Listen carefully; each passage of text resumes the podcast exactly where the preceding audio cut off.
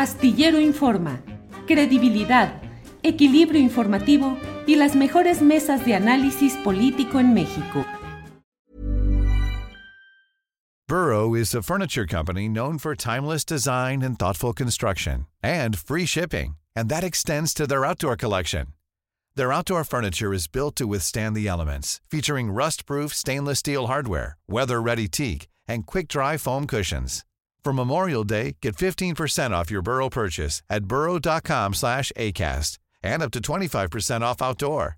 That's up to 25% off outdoor furniture at burrow.com slash ACAST. Hey there, it's Michelle Norris. I'm host of a podcast called Your Mama's Kitchen. When I travel, I'm usually looking for a way to find a taste of home when I'm not at home. And one of the things I love to do when I am at home is entertain. And Airbnb allows me to do that. When I was in California recently, I rented a house that had a great kitchen. And when we were sitting around the table, we're all thinking, we're in someone else's house. Someone could be in all of our homes as well. If you have a home, but you're not always at home, you have an Airbnb. Your home might be worth more than you think. Find out how much at airbnb.com/slash host.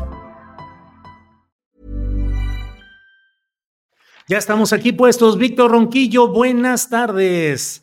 Hola Julio, buenas tardes, un abrazo, lo mismo un abrazo para Ricardo y obviamente un saludo muy, pero muy, muy afectuoso para, tu, para el público que pues semana a semana nos escucha, nos sigue y bueno, yo quiero agradecer mucho pues esos saludos, ¿no? Que de pronto se dan en, en la calle, esas muestras de, de afecto, de solidaridad que, bueno, a veces yo se los digo a las personas que toman estos actos de generosidad con, conmigo, ¿no? Yo les digo es que a veces uno no sabe para quién trabaja en este oficio del periodismo, ¿no? Y sobre todo, pues eh, eh, con estas nuevas eh, recursos tecnológicos. Entonces es muy grato, muy grato que, que de pronto se den estas cosas y estas muestras de, sobre todo de afecto, Julio, y obviamente pues todas esas personas eh, en muchas ocasiones pues se mandan saludos, Julio, ¿no? También. Entonces yo agradezco mucho a esas personas y obviamente a todas esas personas que, que, en las semanas recientes, incluso en el gimnasio, en el vapor, en la playa, en los días de descanso, y de pronto, pues sin el atavío que uno usa de los lentes y todo, pues te saludan, pues yo, yo, yo les agradezco mucho que se tomen esa, esa molestia y de alguna manera, pues eh, es muy grato porque le hace ver a uno, a uno como periodista, para quien trabaja, ¿no? Muy bien, Víctor, gracias. Ricardo Ravelo, buenas tardes. Hola Julio, buenas tardes, un placer eh, empezar eh, el año con esta mesa de seguridad, con los temas que vamos a tocar. Eh, también aprovecho para felicitar a, a Víctor, a Guadalupe por este nuevo año, obviamente a ti, a tus familiares y a la audiencia que nos sigue y que nos va, que nos soporta este, una hora cada jueves. Ricardo, gracias. Antes de que entremos en materia, ¿cómo va el amo de Jalisco? Que ahora que están tantos jaloneos en el MC y con Enrique Alfaro tomando distancia de Dante Delgado y todo, no dejo de recordar todo lo que escribiste en este libro. ¿Cómo va la venta y la difusión del libro, Ricardo?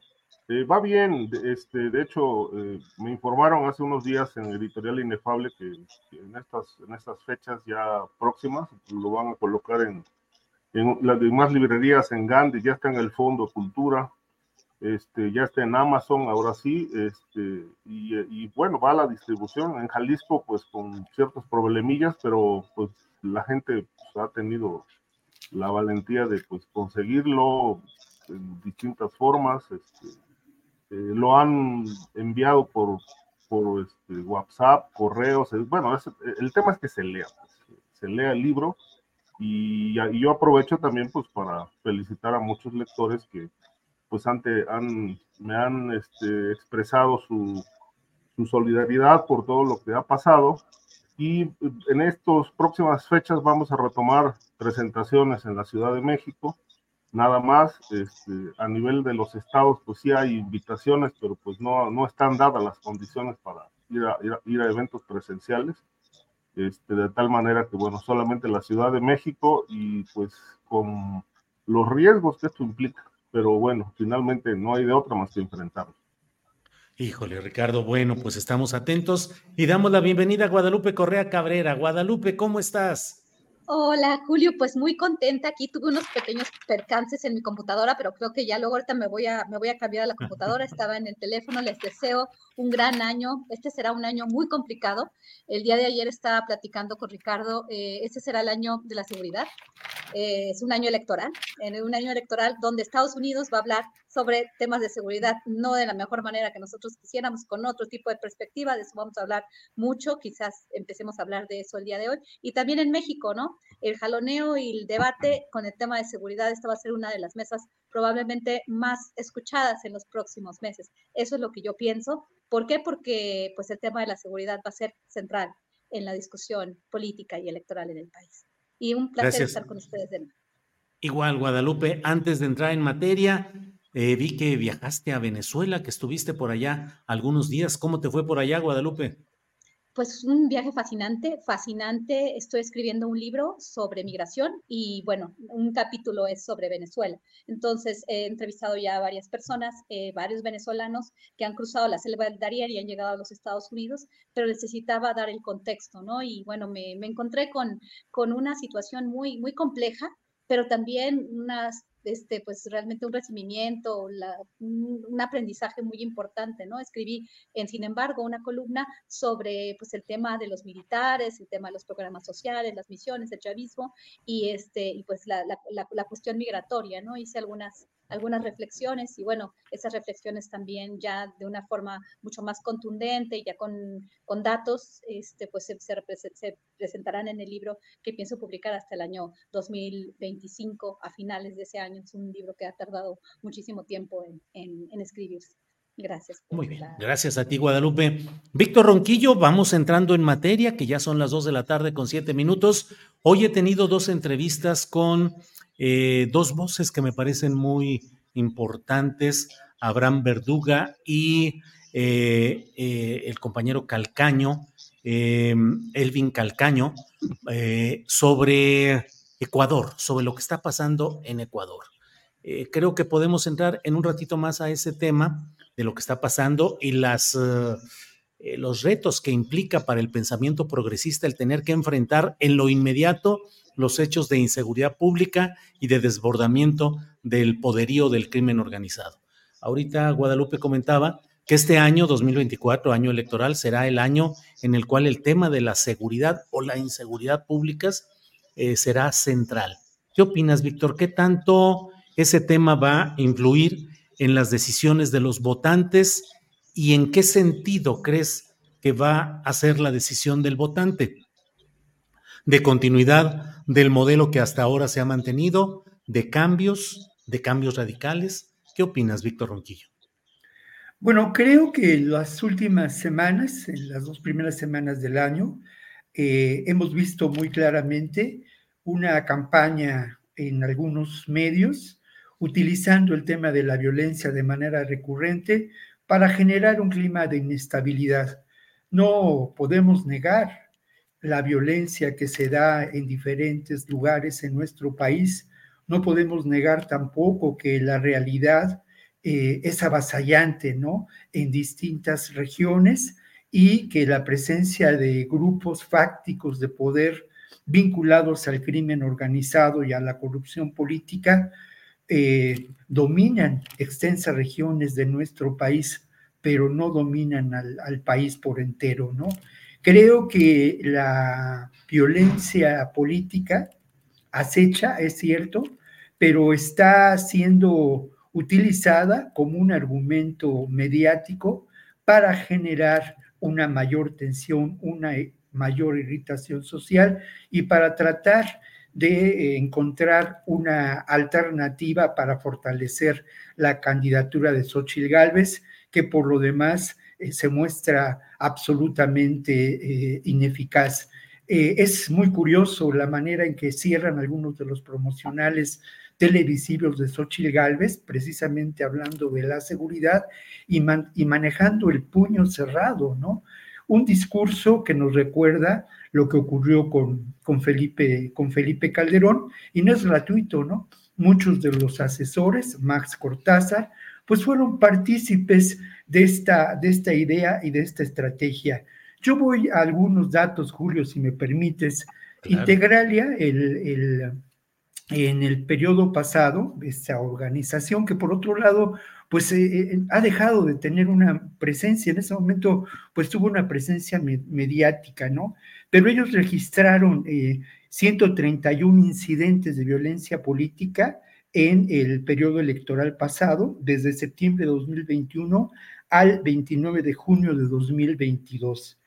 lamentablemente, en estos hechos, murieron 106 personas, según esta información, y eh, más del 56% tuvieron vínculos con partidos o tenían vínculos con eh, partidos políticos.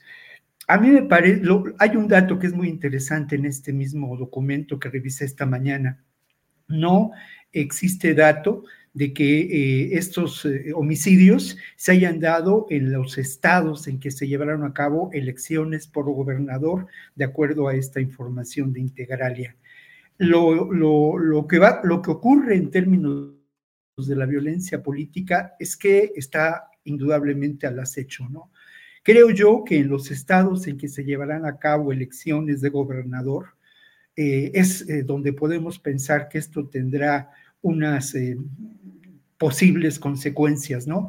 Posibles consecuencias generadas, insisto mucho, por estos poderes fácticos en donde se vinculan eh, grupos conservadores, grupos eh, que pertenecen al crimen organizado, que defienden sus intereses y la economía del delito y que son parte de la de la extendida corrupción en el sistema político mexicano.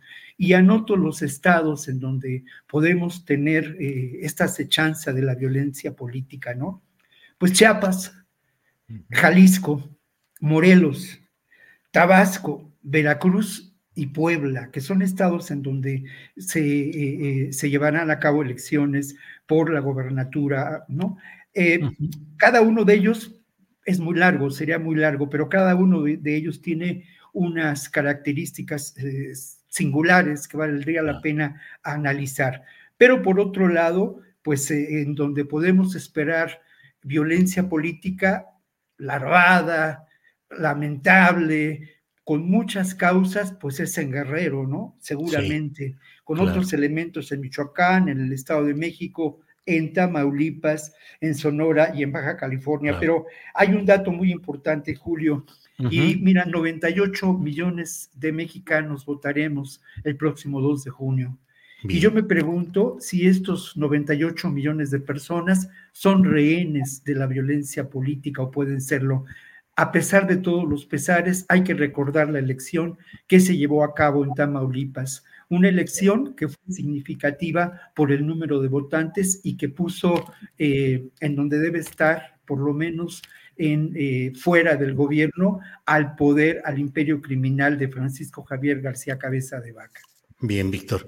Gracias. Ricardo Ravelo, 2024, eh, año de año electoral y año de mayor discusión acerca de la seguridad o la inseguridad públicas ¿Cómo crees que se va a dar esa discusión? ¿Qué tanto va a influir en los resultados electorales? ¿Continuidad del, sistema o eh, las políticas actuales en la materia o cambios radicales? Ricardo.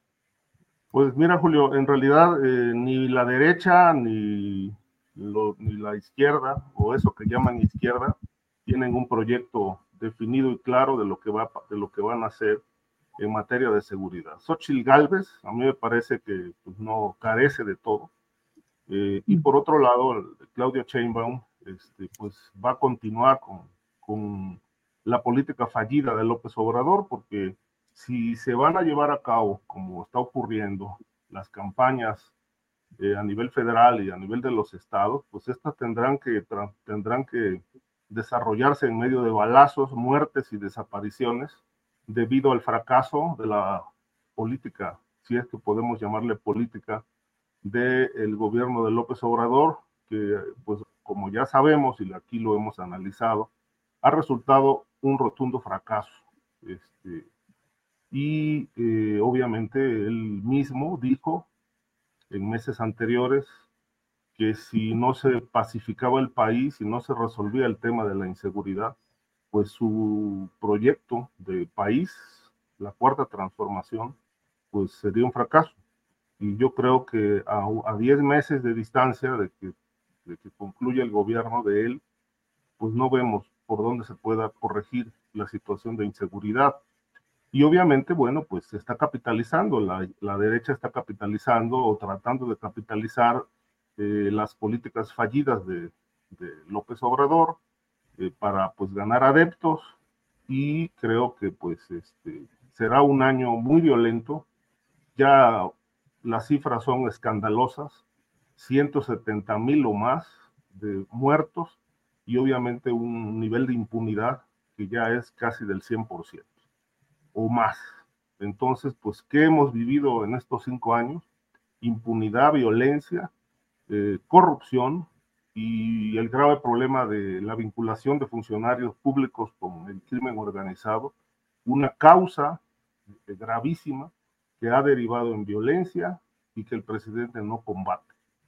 De tal manera que, bueno, esta estrategia de no usar la fuerza, sino este, llevar la, política con abrazos y no balazos, pues no está dando resultados, ni va a dar resultados. Este, es, uno de los, de los gravísimos, de las gravísimas eh, situaciones críticas y una herencia maldita que va a heredar Claudia Sheinbaum si gana o Xochitl Galvez. El tema es que, bueno, eh, hay que decir, porque no podemos culpar al régimen actual de la violencia. López Obrador no trajo la violencia al país. La violencia ya existe desde hace más de 30 años, muy grave pero sexenios van, sexenios vienen y no se resuelve. Las complicidades continúan y tampoco se desactivan estos vínculos criminales con el poder.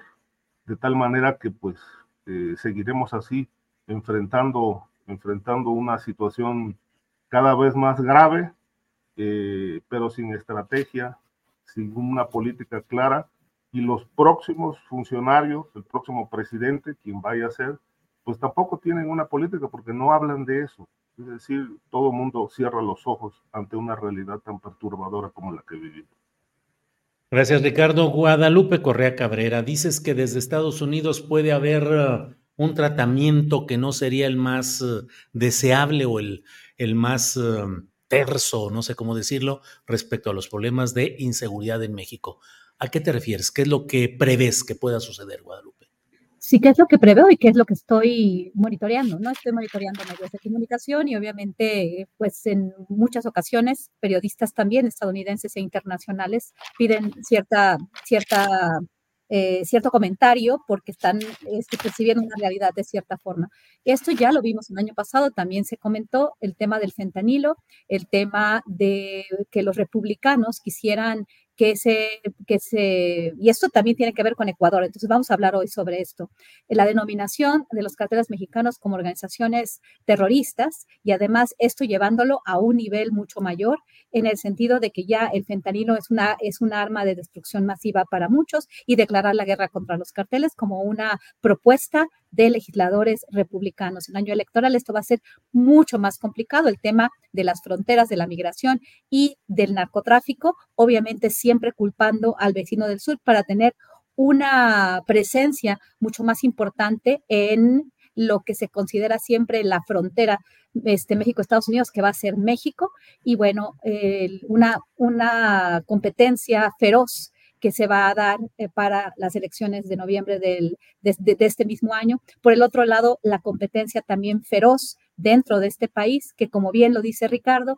va a ser un año muy complejo. Y este es un año muy complejo en el tema de seguridad, no solamente por las elecciones que van a llevarse a cabo, eh, este año en México y en Estados Unidos, las elecciones presidenciales, que son, que son clave, sino que también el tema de las relaciones cívico-militares en América Latina. Estoy hablando de este continente. Lo estamos viendo, estamos viendo la mano dura eh, y estas políticas que algunos aceptan, que algunos piden porque no se ha resuelto el problema de la seguridad.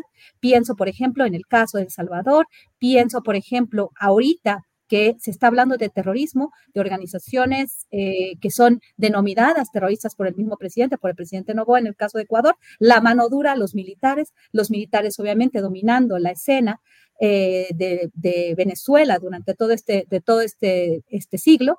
Y bueno, eh, cada vez más la presencia militar, que ahorita se, ve muy claramente también en Guatemala, el caso guatemalteco, el caso este, salvadoreño, el caso mexicano, el avance de los militares en todas las áreas de la economía, la política, la sociedad en México ahora, este, que tendríamos que seguir evaluando, se van a evaluar cada vez más, por ejemplo, se pide la participación militar, en el caso de Argentina, Javier Milei, que quiere, este, pues, eh, no permitir las protestas, los piquetes. Realmente es un año donde se va a hablar mucho de los militares, donde se va a hablar mucho del tema de la seguridad y en el caso de México y en el caso de Estados Unidos, con respecto a México, se va a poner a México en el ojo del huracán.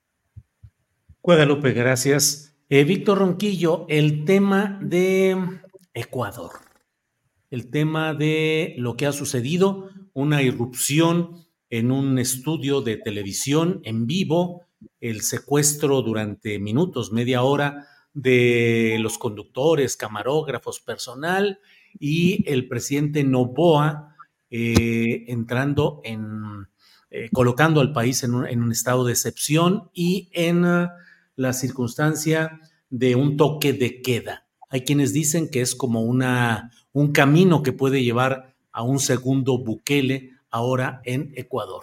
Y en las entrevistas que tuve hace un, hace un mira, ahí está, eh, no permitiremos que grupos terroristas quebranten la paz del país, dice Daniel Novoa así. Pero por otra parte, em, pues el hecho que platicaba con dos de los entrevistados en la primera hora del programa acerca de qué deben hacer los gobiernos progresistas o las corrientes progresistas para atender el día a día, lo inmediato. El propio presidente, expresidente de Ecuador, Rafael Correa, eh, hizo un video en el cual dice que es hora de la unidad nacional y que hay que apoyar las acciones del presidente Novoa y que después de que triunfe el Estado será el momento de retomar la discusión sobre los temas políticos. ¿Qué opinas de Ecuador, del progresismo y de estos temas? Víctor Ronquillo, por favor. Sí, bueno, lo primero es que es, es un hecho innegable el que estos grupos de poder fáctico vinculados al crimen organizado y también a la corrupción política, como lo dije desde el inicio del programa, pues retan verdaderamente al Estado y eh, lastiman de manera grave a la construcción de instituciones democráticas de por sí débiles en los países de Latinoamérica. Es eh, terrible lo que ha ocurrido. Esos 15 minutos al aire en un, en un espacio televisivo que transmitía el noticiero del mediodía son francamente aterradores como también lo son las imágenes que hoy podemos ver de ese Ecuador tomado por los militares, ¿no? Y lo mismo, las declaraciones nada, ah, ¿cómo decirlo? Pues desesperadas pero también lamentablemente eh, impertinentes de Novoa, ¿no? Diciendo que es el momento no de tener huevos de cartón, sino huevos de avestruz, recordando de alguna manera lo que ocurrió en México con el presidente Felipe Calderón usando una casaca militar que le quedaba grande, ¿no? Literalmente. Creo que lo que se está enfrentando en Ecuador es una cruda versión un espejo negro de lo que puede ocurrir en el futuro en distintos países de nuestra América y que, eh, o en distintas regiones de algunos países, ¿no?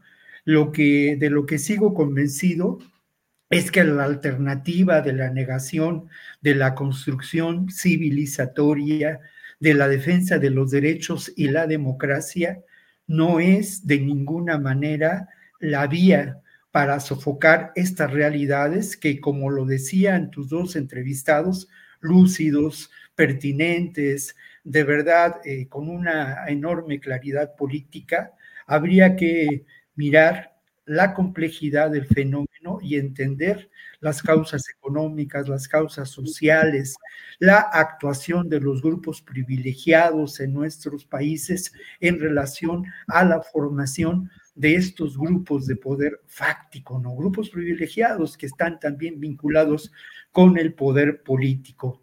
Eh, mira, obviamente, pues lejos, ¿no? De la, de la reflexión tan clara de estos colegas, yo sí quiero anotar algunos elementos que me parecen propios y que desencadenan esta, esta realidad, donde como suele ocurrir, eh, se desata la violencia y se desata lo que en otras ocasiones he mencionado, escenarios de las guerras del siglo XXI que son guerras no convencionales en la que participan estos grupos de poder fáctico tras la conquista del territorio y también tras la abolición y, el deterioro terrible de lo que podemos considerar la institucionalidad. Y me cuesta trabajo decir esto porque yo tengo una definición anarquista de mi propia vida eh, pues social, política, ¿no? Pero, pero esto es una, una terrible realidad y es una amenaza, ¿no? Creo que la operación Metástasis que llevó a cabo el gobierno de Daniel Novoa generó, generó esta tensión terrible, ¿no? Y la generó precisamente por haber eh, ido a, a la guerra y a la guerra de una manera muy ingenua, ¿no? En una intención de eh, cumplir, entre comillas, una promesa de campaña sin revisar de fondo el problema y sin encontrar alternativas que creo que sí se pueden encontrar para atender el problema de la seguridad. ¿Qué ocurrió con la operación Metástasis? Se buscó terminar con el cerco de protección policíaca y protección judicial de los grupos del crimen organizado, que además son grupos que operan como pandillas de manera fragmentaria y que atienden a, a, los vínculos que tienen con grupos de narcotráfico en Colombia, en Perú y también eh, eh, en México. Este eh, se llegó a detener al presidente del de, la judicatura, lo cual es muy importante, muy interesante, pero generó esta enorme tensión. Lo otro, la realidad de las prisiones en Ecuador, ¿no? Verdaderos centros de operación del crimen, del crimen organizado. Se, se implementaron medidas para llevar adelante la compra de tecnología para terminar con el tráfico que se lleva a cabo de cocaína de Perú y de Colombia dice el Departamento de Estado de Estados Unidos que por lo menos un tercio de la cocaína que llega al mercado de Estados Unidos y a Europa pasa por, por Ecuador, que se ha convertido en un centro de distribución y almacenamiento Novoa empieza a realizar esto y esto genera pues parte de la respuesta que hemos dado. Y algo que no se toma muy en cuenta y que tiene que ver con la realidad de nuestros países, Julio, con esto concluyo, es que también pretende llevar adelante medidas para aumentar las penas por el consumo de drogas, lo cual pues termina con el gran negocio del narcomenudeo que realizan estas pandillas. Bien, Víctor, gracias. Ricardo Ravelo, eh, Ecuador, lo que está sucediendo, las políticas del presidente Novoa, toque de queda, eh, estado de excepción. Hay videos y fotografías en las cuales se ve abiertamente a elementos de los cuerpos de seguridad, eh, pues realizando agresiones directas contra ciertas eh, personas a quienes consideran que son delincuentes o que forman parte de grupos delictivos. En Argentina, ya lo mencionaba también Guadalupe Correa Cabrera, hay la tendencia que ya anunció el propio vocero del gobierno de Javier Milei, el vocero Héctor Ardoni, creo que es el nombre, respecto a eh, la idea de que las fuerzas militares, el ejército de Argentina, pueda entrar en auxilio de tareas de seguridad, sobre todo en Rosario, en aquel lugar. Y eh, cómo vas viendo pues esta evolución en la cual pareciera haber una eh, reproducción de algunas de las estampas que originalmente tienen como referencia Bukele. ¿Qué tanto se está bukelizando la política en algunos países, Ricardo?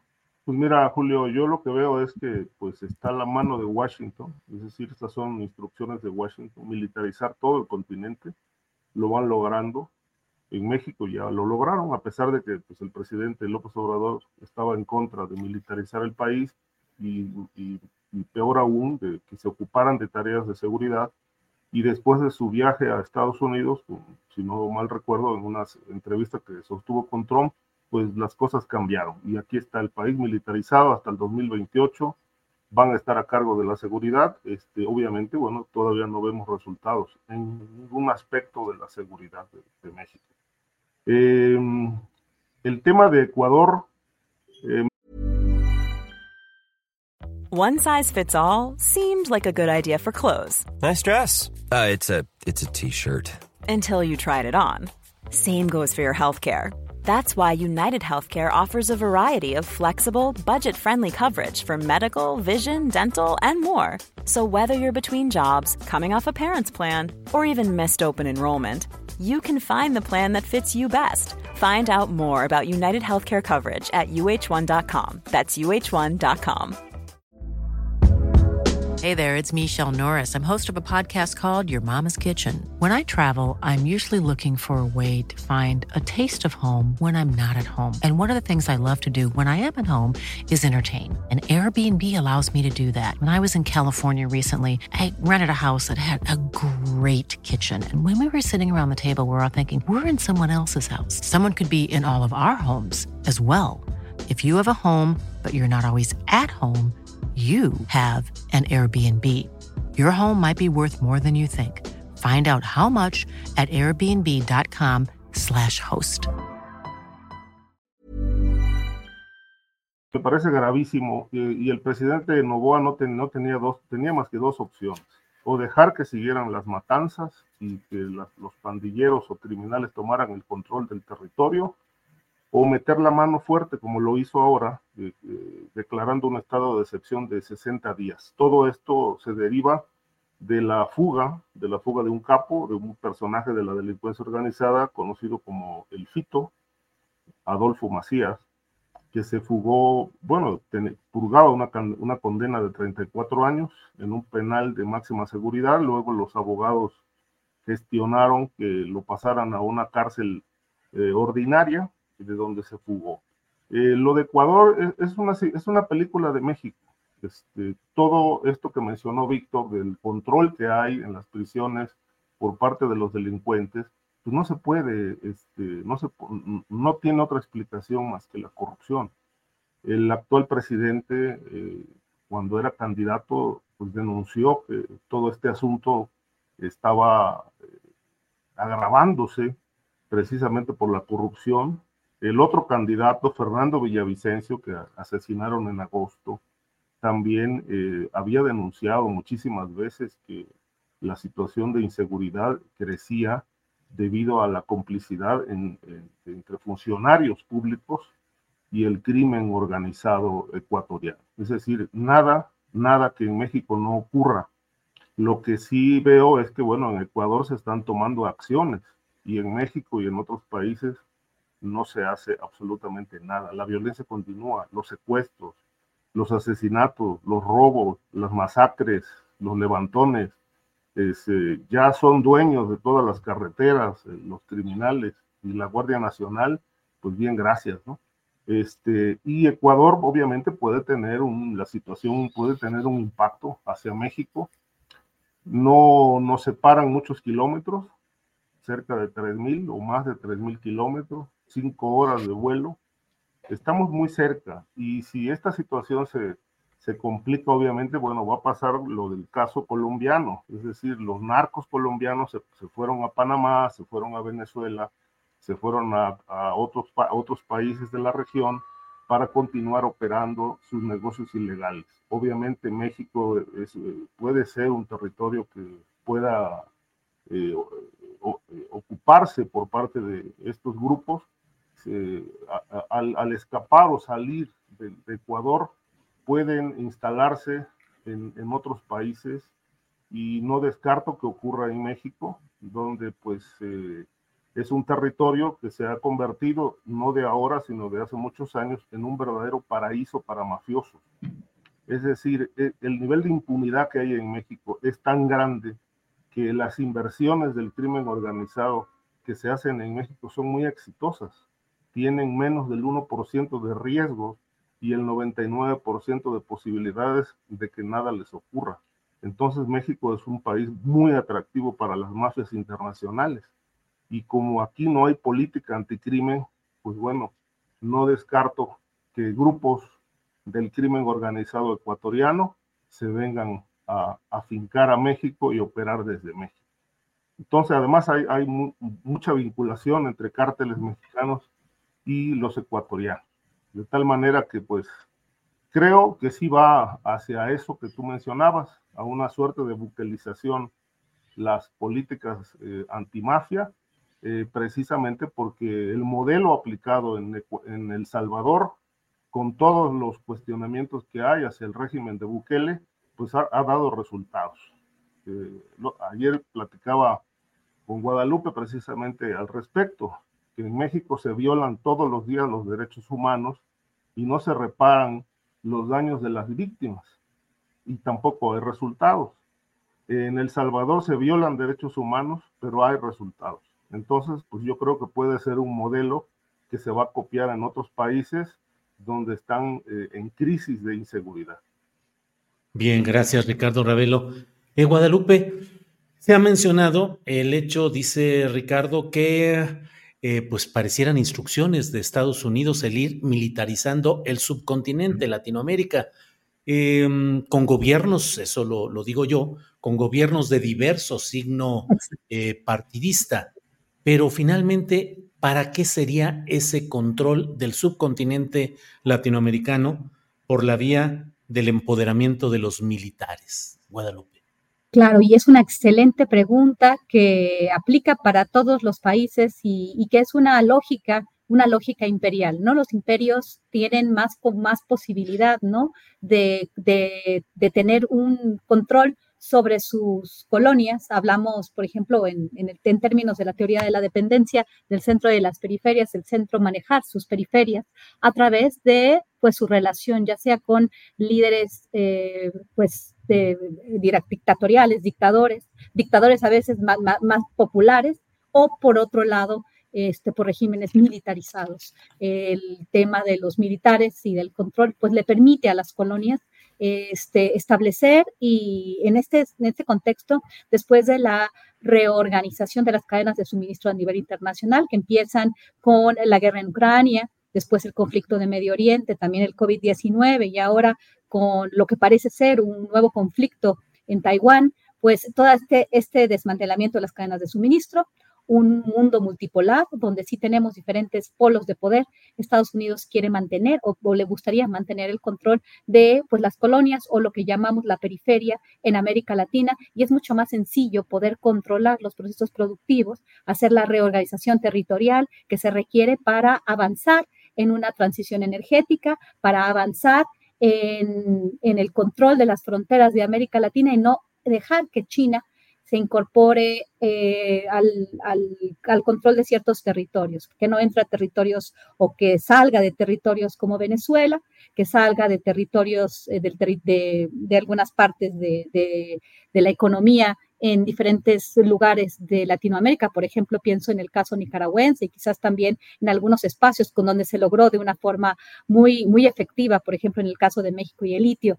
Entonces es más, es más importante y es y es muy importante para los grandes centros de poder económico, principalmente, como digo, los centros o los imperios, de tener un control con los presidentes que siempre se ha tenido, pero en el tema de las democracias, los, eh, los, movimientos sociales, para poder contener esta movilización, para poder contener un descontento social en un espacio de cada vez mayor desigualdad, de cada vez mayor pobreza, lo vemos por los, eh, por los grandes, eh, por las grandes migraciones. En realidad, sí, eh, estoy de acuerdo en que hacia allá parece que vamos y me preocupan varias cosas. Y me preocupa el caso de Ecuador.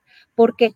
Porque el presidente Daniel Novoa, que sí, eh, llega en un contexto muy complicado después del asesinato de un candidato presidencial eh, que también nos, nos llamó muchísimo la atención. Fue un, fue un caso muy, muy complicado donde, ya, donde ya se nota ¿no? Toda el, este, pues el, el deterioro ¿no? institucional en ese país. Después de un periodo muy importante, el, periodo del presidente Correa, después de otras administraciones y ahora parece ser que el sistema penitenciario, que todas las instituciones más importantes de procuración de justicia y demás están este, pues fuera de control del Estado ecuatoriano. Finalmente se está perdiendo el control, el monopolio legítimo de la violencia, lo están eh, manteniendo, lo están compartiendo, está compartiendo el Estado con otros grupos. Pero lo que más me preocupa es esta, esta visión de ahorita, ¿no? ¿Qué pasa? Daniel Novoa dice, estoy perdiendo el control, lo voy a retomar con el ejército, estos grupos los voy a denominar eh, organizaciones terroristas y, y entonces viene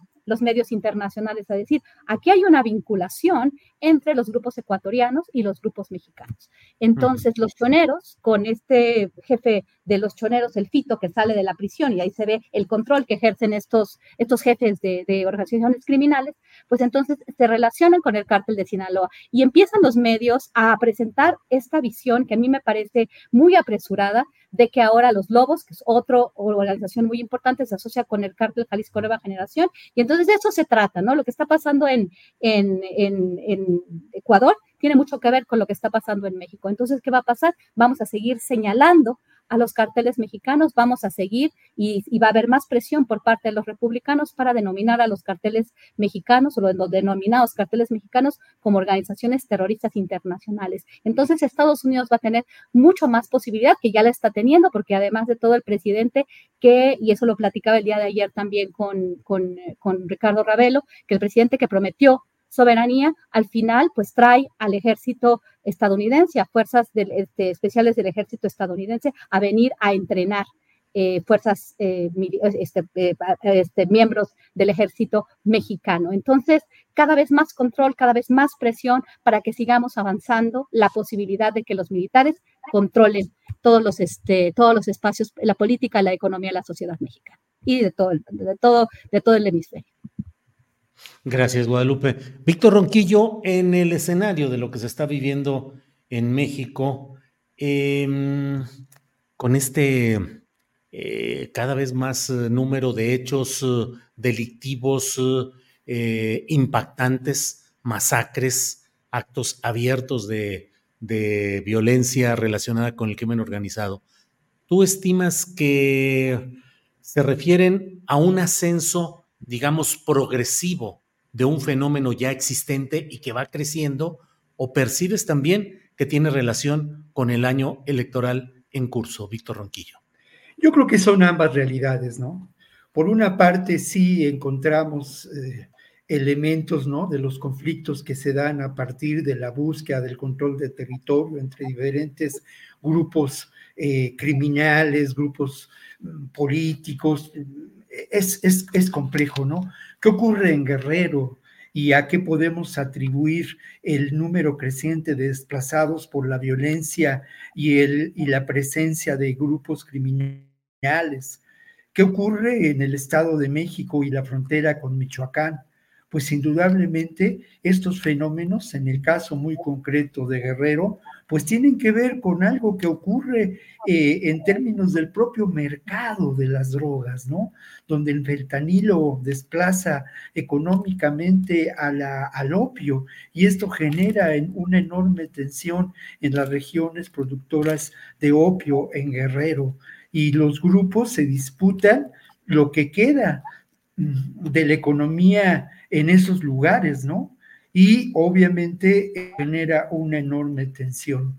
Por otra parte, eh, lo que pasa en, en, la frontera de Chiapas, cuando ante la migración creciente, pues existe una mayor militarización de la frontera en ambos lados, también en Guatemala y en, y en México, y esto genera pues una mayor vigilancia, claramente hay que decirlo así, y esto pues también provoca una mayor presencia y una mayor acción de los grupos del crimen organizado en frontera como Alapa, por ejemplo, ¿no? Una población lamentablemente tomada por el crimen organizado.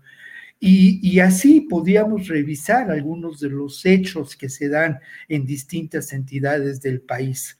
Pero lo que también es un hecho y es innegable es cómo estos grupos criminales han prosperado al amparo del poder político y prosperaron de manera creciente desde el proyecto de gobierno y de control político establecido por eh, Salinas de Gortari, con una visión pues eh, neoliberal del tema del quehacer social, humano, y obviamente estoy siendo eh, saltando muy rápido, pero con el foxismo encontramos también una expresión de esta realidad cuando los gobernadores se convierten en reyes de su propia ínsula, ¿no? Como le ocurre a Sancho Panza en la segunda parte del Quijote, ¿no?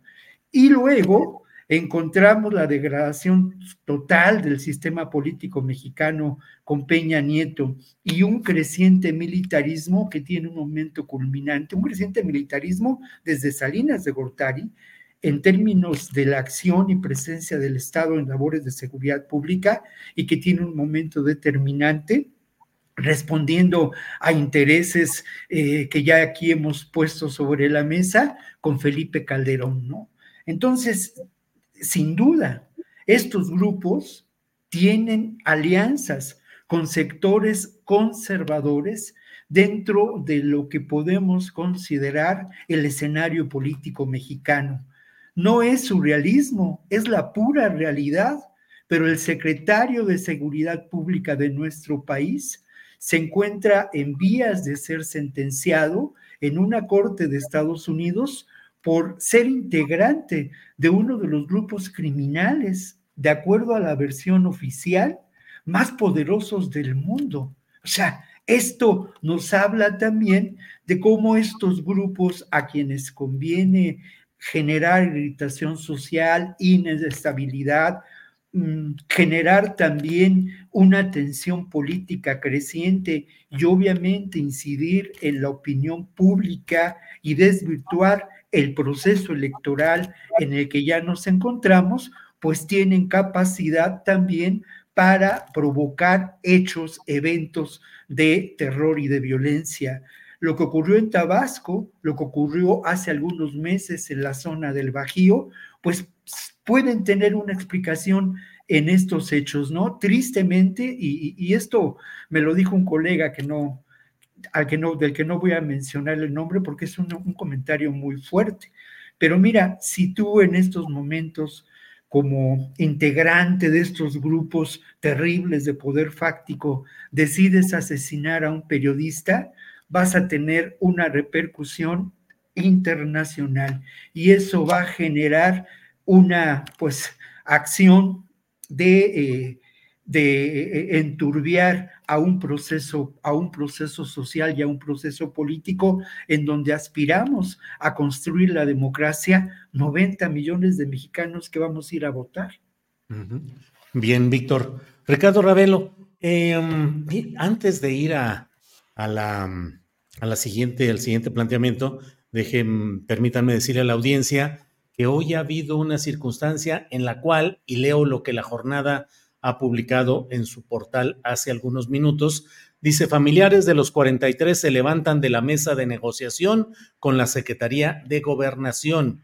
La nota de Jessica Chantomila dice, padres y madres de los 43 normalistas se levantaron de la mesa de negociación con el subsecretario de Derechos Humanos de la Secretaría de Gobernación, Arturo Medina, en el que se discutirían sus demandas para acceder a los archivos sobre el caso en poder del Estado mexicano.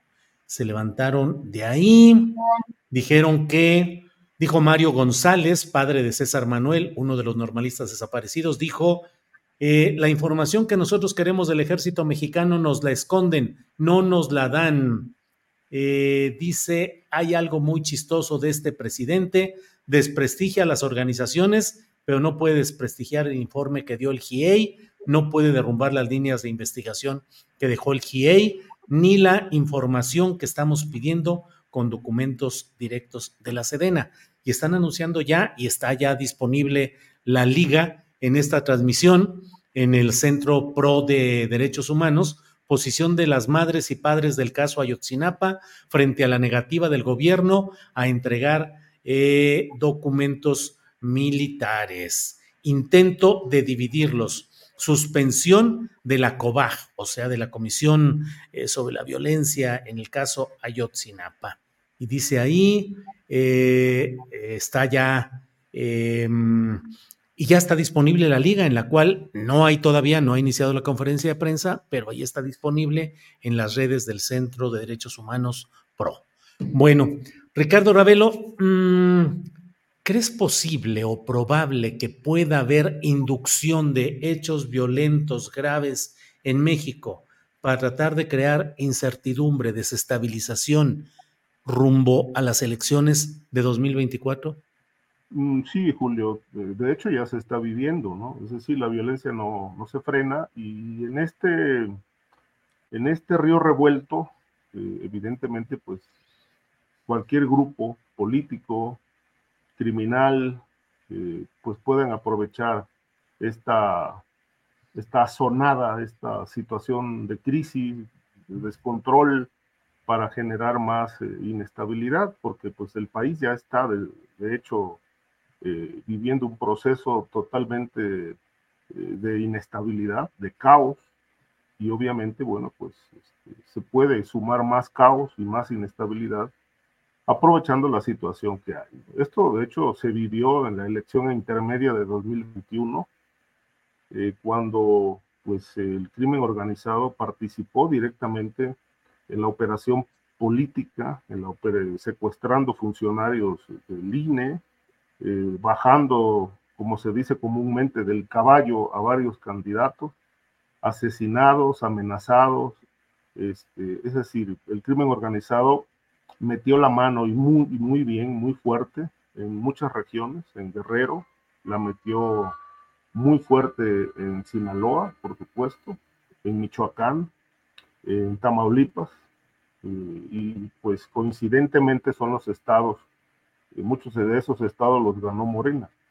Este, yo he dicho aquí y he sostenido y sostengo que pues me parece una coincidencia que lleva al sospechosismo este, de, que los estados que ganó Morena ahora están bajo el control del cártel de Sinaloa, precisamente el cártel que ha sido señalado y denunciado como el que operó en buena parte del país en favor de ese partido o de los candidatos de ese partido en la elección intermedia de 2021, eh, financiando campañas y, operando electoralmente también en favor de candidatos.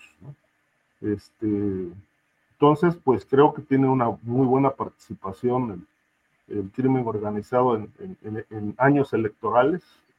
Me llama mucho la atención, por ejemplo, que la, la alcaldesa de Chilpancingo, la que, aquella que filmaron con, con un líder de los ardillos, este, pues ahora es candidata o va a ser candidata al Senado de la República. Me preocupa muchísimo que pues el 90% de los municipios del país estén gobernados por personajes ligados directa o indirectamente a alguna modalidad criminal. Y me preocupa muchísimo que pues este, se esté perdiendo esta línea que separaba al poder político del criminal y que hoy solamente exista una clase, en casi buena parte del país, en buena parte del país, una clase, la clase criminal en el poder. Eh, este ascenso del crimen organizado al poder, a las legislaturas, a los municipios, los municipios libres está perdido completamente. Este, y ahí digo, que es el reino de la, de la delincuencia con el cobro de piso, la venta de droga, el control de las policías, etcétera. Pues bueno, todo esto son, son escenarios que no tienen otro, otro destino más que eh, la violencia. Va a seguir la violencia y obviamente a los candidatos que no se alineen con el crimen organizado, pues los van a asesinar y los van a desaparecer. Quien se alinee llegará al poder con el apoyo del crimen.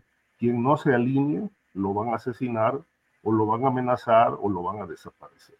Esas son las realidades que yo percibo que van a ocurrir este año.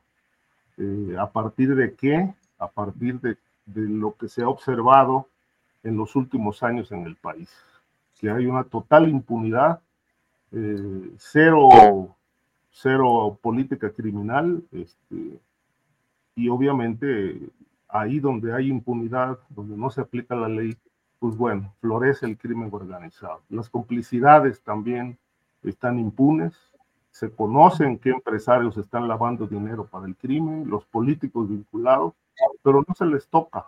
Es la clase, la clase gobernante, la, la clase gobernante es la clase criminal y obviamente, como aquí lo he dicho, como la clase criminal es la que gobierna, pues bueno, evidentemente ellos no se van a investigar a sí mismos. Bien, Ricardo, gracias. Guadalupe Correa Cabrera, ya estamos en la parte final del programa. Eh, ¿Cuál sería tu mm, la estimación acerca de si crees que en este año electoral pueda haber hechos delictivos ruidosos, estridentes, que intencionalmente sean utilizados en términos políticos para tratar de afectar resultados electorales? Yo creo que es demasiado probable y bueno, empezamos el año con un evento eh, que, que, nos cimbró a muchos de los que estamos siguiendo el tema de migración. Por ejemplo, el tema del caso del secuestro de 32 migrantes en Tamaulipas y que también muestra dinámicas distintas que tienen que ver también con política migratoria de los Estados Unidos, con el hecho de que más personas viajan sin coyote y los coyotes empiezan ya a no pagar piso. Eh, lo que sucedió en el caso de Tamaulipas, pues nos, nos, nos, sorprende, ¿no? A principio de año, ¿qué pasa? Pues bueno, eh, vuelve la, la, idea o la historia de San Fernando. Afortunadamente, pues eh, estos, estas personas fueron liberados por parte de, las, de los grupos criminales que parecen también tener un control importantísimo en las rutas migratorias. Esto va a seguir, se va a seguir calentando la plaza. En el caso de Ecuador, por ejemplo, y voy, vuelvo a Ecuador, pero quiero, quiero regresar a México, porque esto siempre me ha llamado la atención. El hecho de que grupos que se dedican supuestamente al narcotráfico este, llamen a las autoridades y a los medios de comunicación al calentar la plaza. Por eso en el caso de, Ecuador, y esto está pasando en México y espero que pase mucho en el país, se van a calentar las plazas. Grupos que supuestamente deberían estar callados, deberían estar operando porque son eh, grupos que se dedican a secuestrar o grupos que se dedican al narcotráfico, que les gustaría que no los cubriera la prensa y que no llegara la Guardia Nacional, como en el caso, por ejemplo, de Ecuador, es decir, esto es un medio de comunicación, venga los medios de, este, vengan los medios de comunicación internacionales y los militares. Se espera esto pues multiplicado, ¿por qué? Porque por un lado la oposición, ya estamos viendo pues las este, pues las muy desafortunadas y desatinadas declaraciones de Xochitl Galvez y de todo el grupo de la oposición, que es decir, obviamente aquí hay un problema, que el problema es, es, es verdadero, pero bueno, las desatinadas y la magnificación del problema sin un diagnóstico y sin una, sin una construcción, vamos este, con el tema de la seguridad. A ellos les va a convenir, obviamente, que se caliente la plaza, este, y bueno, y al gobierno de México va, va a perder un poco, y el oficialismo va a perder un poco el control del discurso y al final quien gane la elección, que muy probablemente vaya a ser Claudia Sheinbaum y el avance de Morena en diferentes este, elecciones a nivel local y federal, pues este, se va, van, a, van a llegar con esta debilidad, ¿no? Y, y que se va jalando hacia el siguiente año. Pero como bien dice Ricardo, el tema de la seguridad es la piedra en el zapato de la administración de Andrés Manuel López Obrador. Y bueno, por ejemplo, hablando del caso de las aduanas, el caso de Tamaulipas, el caso de, eh, de los traficantes de personas, del control que exercen sobre ciertos territorios, aún teniendo a la Guardia Nacional haciéndose cada vez más cargo de las actividades, pues es, tremendo, ¿no? Y esto aunado a las agendas de los, Estados, Unidos para seguir presionando, para seguir manteniendo un control mucho más presente con lo que estaban diciendo de declarar la guerra a los carteles y tener participación directa en territorio mexicano, pues este tipo de eventos de del calentamiento de plaza, pues le sirve a todos, ¿no? Le sirve a la oposición le sirve a los Estados Unidos y bueno, esta desestabilización del país también le sirve a los especuladores financieros en, eh, que, tienen, este, que están apostando por esta región y también le va a servir a las grandes empresas transnacionales. ¿Para qué? Para mantener a los militares, para que vengan los militares, controlen estas regiones donde se pierde supuestamente el control, donde se calienta la plaza y se establece pues una una, un, control de estos territorios con grandes, eh, obras de infraestructura y finalmente se hace lo que quiere el gran capital, que muchos de, las bases de operación del gran capital están en los Estados Unidos o están en lo que se llama el norte global. Bien, gracias Guadalupe Correa Cabrera. Pues son las 2 de la tarde con 59 minutos. Estamos ya en la en el cierre de nuestra mesa de seguridad. Así es que Víctor Ronquillo, gracias, buenas tardes. Gracias, Víctor. Muchas gracias, nos vemos la semana entrante. Gracias, Víctor. Ricardo Ravelo, gracias y buenas tardes. Igualmente, Julio, gracias. Eh, un saludo a Víctor, a Guadalupe, a ti en, en lo particular, que tengan un buen fin de semana. Guadalupe Correa Cabrera, gracias y buenas tardes. Muchas gracias, Julio. Un saludo a Víctor, a Ricardo y a ti y que tengan una excelente semana. Nos vemos la próxima semana. Bien, muchas gracias. Nos vemos pronto. Hasta luego. Gracias. Hi, I'm Daniel, founder of Pretty Litter. Cats and cat owners deserve better than any old-fashioned litter. That's why I teamed up with scientists and veterinarians to create Pretty Litter. Its innovative crystal formula has superior odor control and weighs up to 80% less than clay litter. Pretty Litter even monitors health by changing colors to help detect early signs of potential illness. It's the world's smartest kitty litter. Go to prettylitter.com and use code ACAST for 20% off your first order and a free cat toy. Terms and conditions apply. See site for details. Para que te enteres del próximo noticiero, suscríbete y dale follow en Apple, Spotify, Amazon Music, Google o donde sea que escuches podcast.